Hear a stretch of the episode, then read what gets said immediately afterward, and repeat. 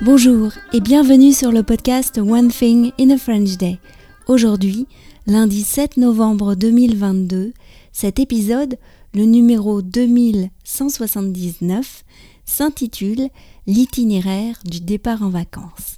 J'espère que vous allez bien et que vous êtes de bonne humeur. Je m'appelle Laetitia, je suis française, j'habite près de Paris et je vous raconte au travers de ce podcast un petit bout de ma journée.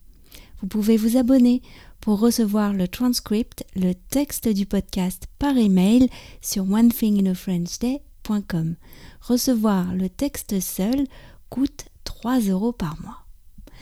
L'itinéraire du départ en vacances. Quand nous partons en vacances, nous prenons toujours le temps de décider à quelle heure nous allons partir. Les filles adorent partir très tôt, vers 6 heures du matin mais je n'avais pas envie de partir de bonne heure, car la veille, nous avions, Michaela et moi, cours de kung-fu. Je savais que j'aurais du mal à me lever. Nous sommes dans la partie intense de l'année, car la première compétition approche. Pour moi, ce sera le premier week-end de décembre. J'en tremble déjà. Pour revenir à notre départ, nous avions prévu de nous arrêter à Beaune pour prendre de l'essence.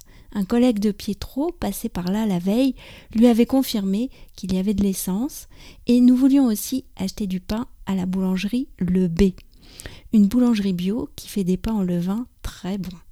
Enfin, à Lons, il nous faudrait faire quelques courses car le lundi, beaucoup de commerces sont fermés et le mardi était un jour férié.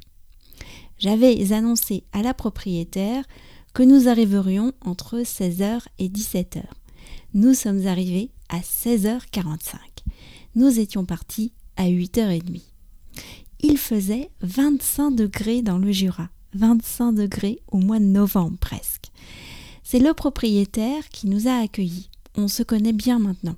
Il nous a donné quelques nouvelles. Pendant l'été, les feux avaient aussi touché le Jura. Il avait fait très chaud. Mais le lac de Vouglan était bas, contrairement à d'habitude, ce qui avait désarçonné les vacanciers. Le lac est artificiel. Son niveau est ajusté grâce à un barrage. Pendant la semaine, nous y sommes passés et il était très haut. Nous nous sommes donc installés comme à la maison. J'étais contente de retrouver notre chambre avec vue sur le village et la forêt au loin. Le lendemain, nous sommes allés nous promener aux cascades du Hérisson. Les filles aiment beaucoup cet endroit. Nous avons pris la promenade qui longe la petite rivière d'en bas et non d'en haut. Ça grimpe pas mal pour arriver à la plus haute des cascades, le saut de la forge. Il y avait beaucoup de promeneurs, c'était dimanche. Le lundi, c'était Halloween. Près du lac de l'abbaye où nous nous promenions, nous avons croisé des enfants déguisés et leurs parents. Ils portaient déjà des sacs bien chargés de bonbons. Michaela a ri. Il commence Halloween à 15 heures ici. Quelques heures plus tard, les filles revenaient, elles aussi, les bras chargés de bonbons, après avoir fait le tour du village avec la fille des propriétaires. Pas de doute, Halloween dans le Jura, c'est trop bien. One thing in a French day, c'est trop bien, non?